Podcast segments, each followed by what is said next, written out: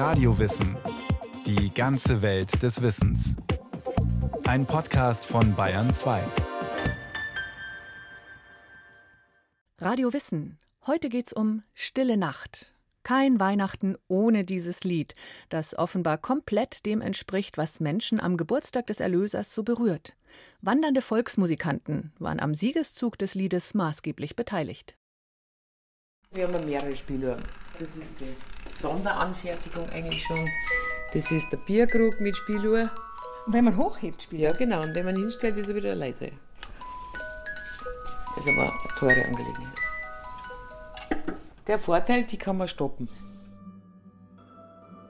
Es war am 24. Dezember des Jahres 1818, als der damalige Hilfspriester Herr Josef Mohr dem Franz Gruber, Lehrer und Organist in Arnsdorf, ein Gedicht überreichte mit dem Ansuchen, eine passende Melodie für zwei Solostimmen samt Chor und für eine Gitarrenbegleitung schreiben zu wollen. Dann gibt es natürlich die kleinen Spieldosen, die gerne gekauft werden, eben auch Kinder, handlich. Und die werden dann aufgezogen.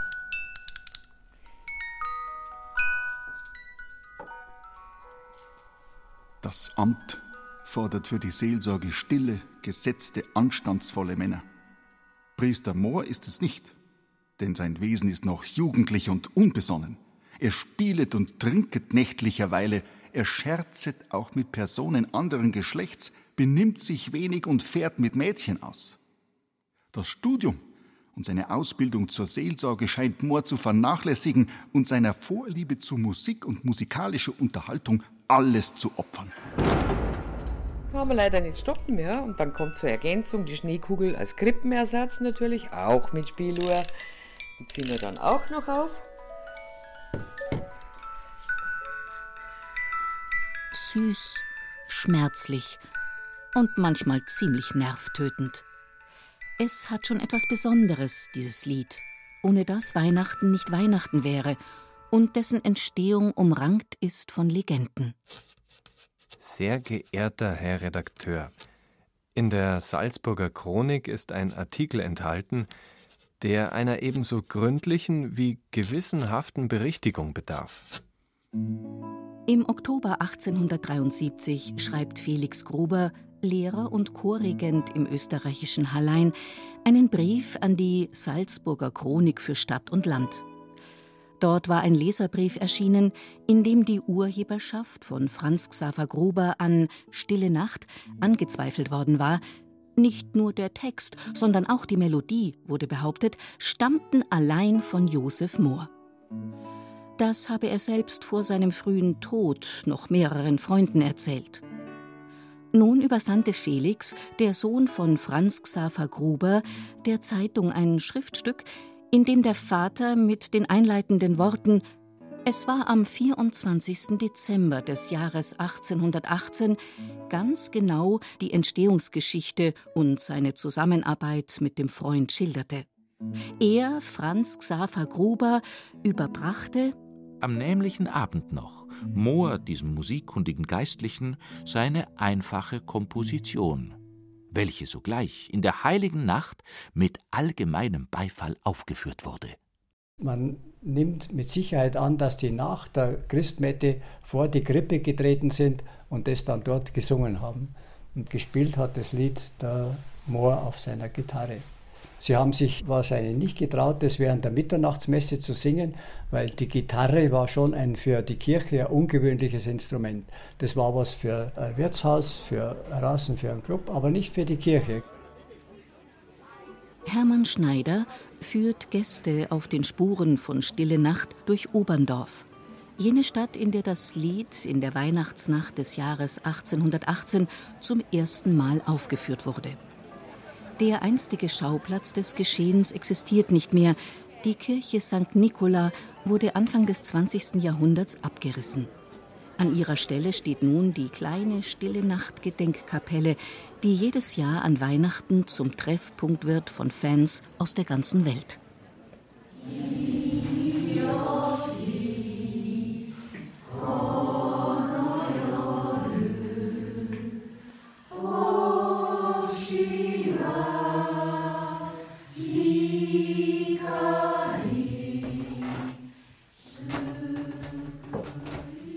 Allzu viel zu sehen allerdings gibt es hier nicht.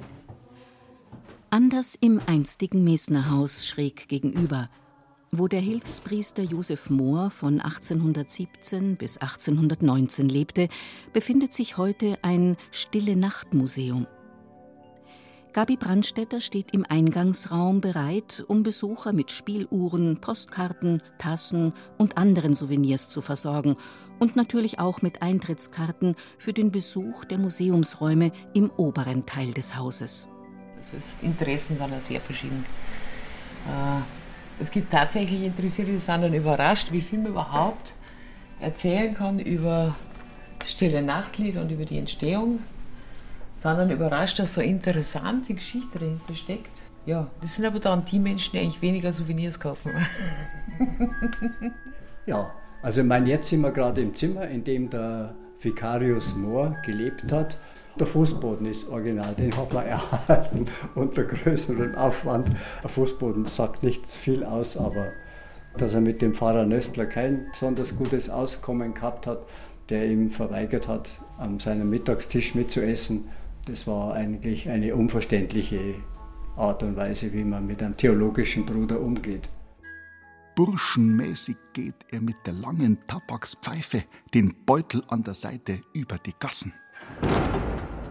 Im Oktober 1818 beschwerte sich Moors Vorgesetzter Pfarrer Josef Nöstler in einem langen Brief beim Erzbischöflichen Rat von Salzburg über den ungeliebten Kollegen. Das geschehe allerdings lediglich aus Liebe zur Bewahrheitung, nicht aber aus feindlicher Absicht. In der Kirche verrichtet er alles mit Hastigkeit. Die Beichte hören ist ihm lästig. Mit dem Pfarreradvisor kann er sich gar nicht vertragen, weil er eine gewisse Anmaßungssucht hat. Alles ohne jenen zu ordnen und zu regulieren. Auch wohnt ihm der Subordinationsgeist nicht bei. Auf gut Deutsch Josef Mohr hat seinen eigenen Kopf und ist nicht bereit, sich unterzuordnen. Was Pfarrer Nössler nicht erwähnt, obwohl es für ihn sicher von Bedeutung ist, Josef Mohr ist ein uneheliches Kind. Das heißt nach dem Regelwerk der Zeit, er dürfte eigentlich gar kein geistliches Amt innehaben.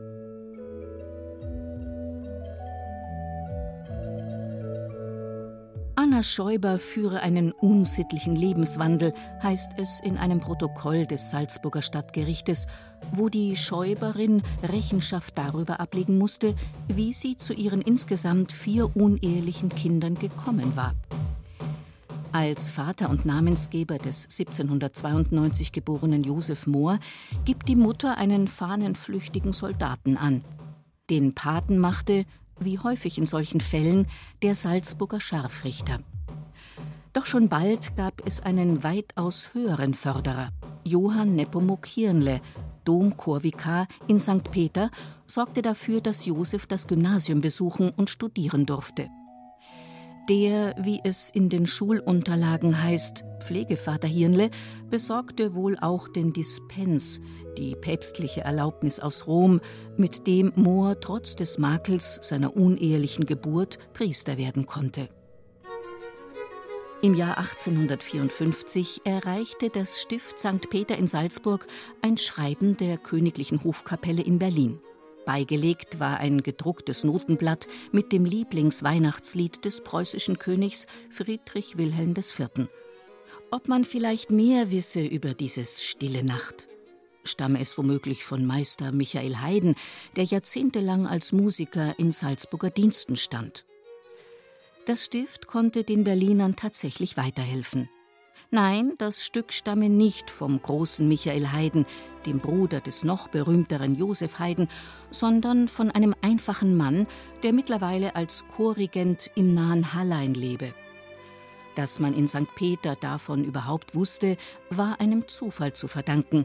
Franz Xaver Grubers Sohn Felix war Mitglied des dortigen Chores. Dem Chorleiter dort ist aufgefallen, dass der Sohn von Gruber zwei Töne anders singt. Und der hat dann gesagt, woher er das hat. Sagt, ja, mein Vater hat das immer so gesungen. Und dann hat sich der Vater hingesetzt auf Veranlassung vom Erzab von St. Peter und hat diese Niederschrift gemacht, wo er das ganz dezidiert aufgeschrieben hat, was an diesem 24. Dezember 1818 hier in Oberndorf passiert ist.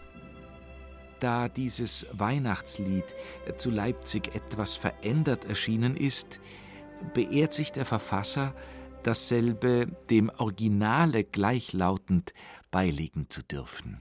Mit ordentlicher Handschrift hielt Franz Xaver Gruber die Entstehungsgeschichte von Stille Nacht in der sogenannten authentischen Veranlassung von 1854 fest.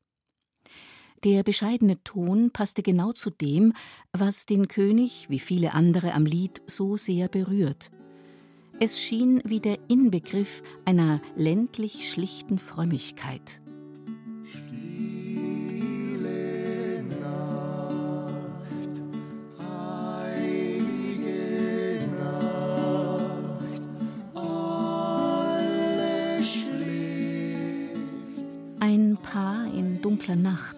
Das göttliche Kind, dessen Erscheinen begrüßt wird vom Jubel der Engel, weil es Liebe bedeutet, Rettung und Erlösung.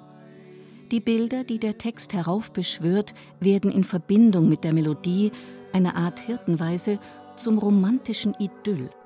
Gefühle statt Glaubensdogma, Ästhetik statt religiöser Aussage, das passte ganz hervorragend zur Stimmung in der Mitte des 19. Jahrhunderts, einer Zeit, die geprägt war von einer Sehnsucht nach dem Ursprünglichen und Volkstümlichen, dem verlorenen Paradies, das so anders war als die immer schneller, immer technischer werdende Welt.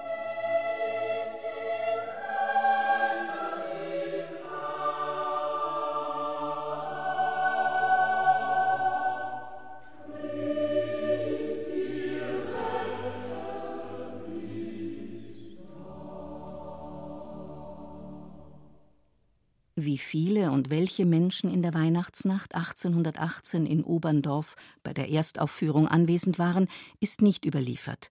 Fest steht jedoch, es handelte sich zum größten Teil um arme Leute.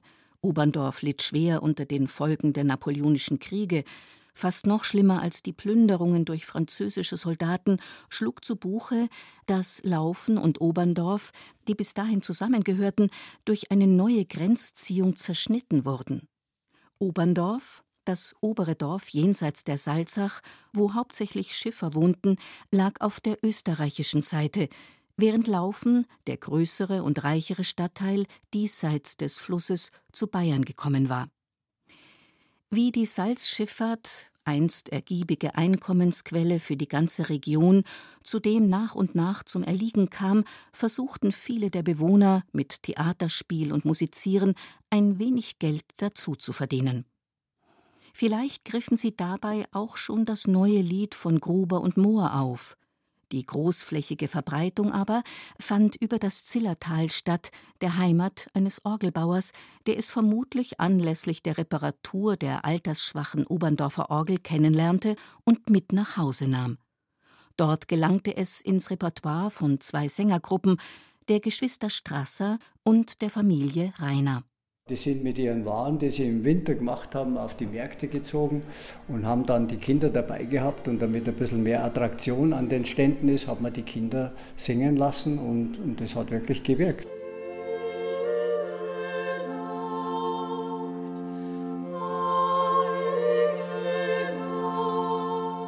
Die Gesangseinlagen solcher Gruppen waren so erfolgreich, dass es schon bald nur mehr um die Musik ging. In ihrer heimatlichen Tracht traten die Familien in halb Europa auf, sangen an Fürstenhöfen, in Konzertsälen und protestantischen Kirchen. Beim Konzert der Geschwister Strasser am 15. Dezember hatten die Sänger auch dem in diesem Blatte ausgesprochenen Wunsche freundlich entsprochen, das schöne Weihnachtslied Stille Nacht, heilige Nacht vorzutragen. Eine Konzertbesprechung im Leipziger Tagblatt von 1832 gehört zu den frühesten Belegen, dass das Lied über Österreich hinaus bekannt war. Als die Familie Rainer dann von 1839 bis 1841 durch Amerika tourte, hatte sie Stille Nacht als eines der großen Erfolgsstücke im Repertoire. Nun war der Siegeszug des Liedes nicht mehr aufzuhalten. Stille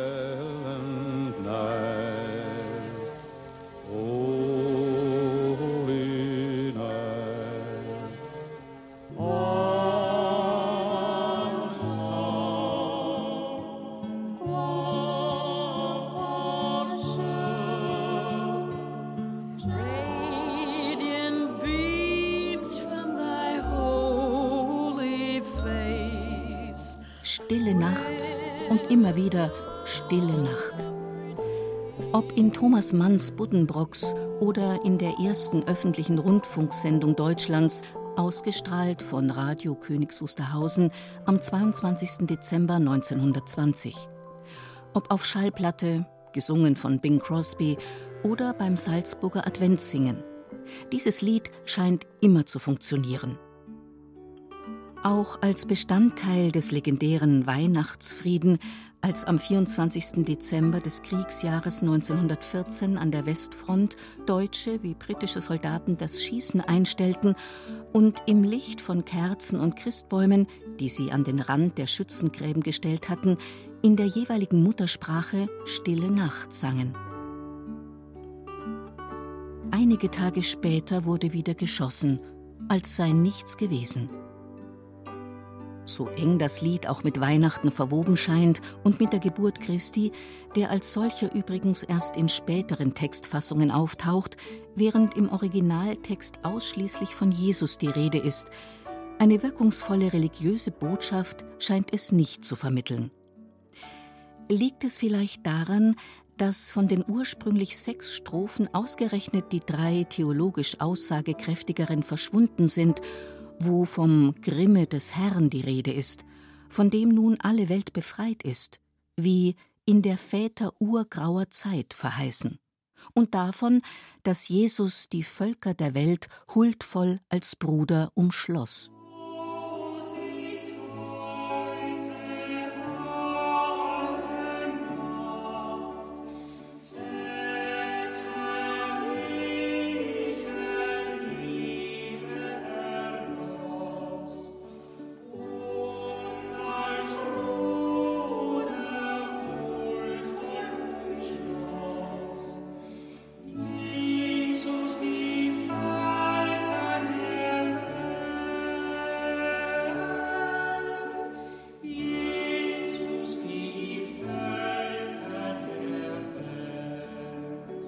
In der auf die Strophen 1, 2 und 6 reduzierten Fassung hat Stille Nacht eine einzigartige Karriere gemacht. Es ist das wohl bekannteste Lied der Welt, übersetzt in mindestens 200 Sprachen und 100 Dialekte, gewürdigt in zig Museen, Gedenkstätten, Gedächtniswegen, an den wenigen Orten, an denen Gruber arbeitete und an den vielen, wo Moor im Einsatz war und immer wieder findet sich etwas Neues. Zu einem Höhepunkt der Stille Nachtforschung wurde das Jahr 1995. Damals tauchte eine Abschrift des Liedes aus der Hand von Josef Mohr auf, von dem bis dahin nichts in dieser Art überliefert war. Das Blatt, entstanden vermutlich zwischen 1820 und 1825, ist unten mit dem handschriftlichen Vermerk versehen Text von Josef Mohr, Koadjutor 1816. Damit weiß man jetzt, dass er das Gedicht bereits vor seiner Oberndorfer Zeit verfasste, als er noch im abgelegenen Salzburger Lungau als Priester im Einsatz war. Oben rechts aber, direkt neben der doppelt unterstrichenen Überschrift Weihnachtslied, steht Melodie von Franz Xaver Gruber. Damit war der bis dahin schwelende Urheberstreit, in dem sich Felix Gruber bereits 1873 in seinem Brief an die Salzburger Zeitung so energisch für den Vater eingesetzt hatte, nun endlich zugunsten von Franz Xaver Gruber entschieden. Jawohl, er war gleichermaßen beteiligt an der Entstehung von Stille Nacht. Ein schlichtes Lied geschaffen in schwieriger Zeit von zwei einfachen Dienern der Kirche, deren Urheberschaft schon zu Lebzeiten vergessen war und nur durch Zufall wieder ins Bewusstsein geriet, als ihre Schöpfung bereits den Siegeszug rund um die Welt begonnen hatte. So knapp lässt sich die Entstehungsgeschichte dieses Weihnachtsliedes zusammenfassen, das so geschätzt wird, aber auch so geschmäht wie kein anderes, das man durchdiskutiert und erforscht in Tausenden von Büchern, Abhandlungen, Internetartikeln, ohne dass jemand das Geheimnis seiner außergewöhnlichen Wirkung jemals entschlüsseln konnte. Wenn sie in der Kapelle drin singen, ich stehe ja dann ganz bescheiden in der Ecke und dann schaue ich in die Runde und auf einmal siehst du die eine oder andere Träne. In den, das sind erwachsene Leute, Männer wie Frauen, da kommen einfach Kinderemotionen hoch. Manche haben 30 Jahre wahrscheinlich nicht gesungen und auf einmal gibt es diesen ganz unmittelbaren Zugang zu diesem Lied und zur Kindheit und auf einmal kommt irgendwas hoch und genau das ist das Ganze, was das am Leben erhält. Also jeder hat eine andere Geschichte. Also bei uns war das Tradition, das war der einzige Tag, wo sich jeder Zeit genommen hat und da hat es nichts anderes gegeben wie Weihnachten und Familie. Und äh, ich glaube, da bei vielen sind doch jetzt mittlerweile einsam. Warum fahren so viele am Heiligabend zur Kapelle? Ich muss die Leute wirklich aus dem Geschäft schmeißen. Das ist zwar keiner böse, sage ich, in zehn Minuten geht es weiter. Aber während des Liedes gibt es kein Geschäft. Natürlich sind Leute enttäuscht, weil sie sich nicht vorinformieren und können dann leider nicht in die Kapelle, weil natürlich dort einfach abgesperrt ist. Es ist zu viel Prominenz da, was heute normal ist, Security und so. Man kommt nicht mehr in die Kapelle ab Mittag. Aber es wird wirklich sehr gut gemacht mit, sind drei Leinwände aufgestellt und es wird gut übertragen. Also es ist für alle sichtbar das Erlebnis. Aber es sind wirklich ein paar tausend Leute da. Und dieses Weihnachtslied ist für mich Beginn von Heiligabend. Wenn da draußen dann, was weiß ich, einige tausend Leute stehen und gemeinsam Stille Nacht singen, das hat schon was Besonderes.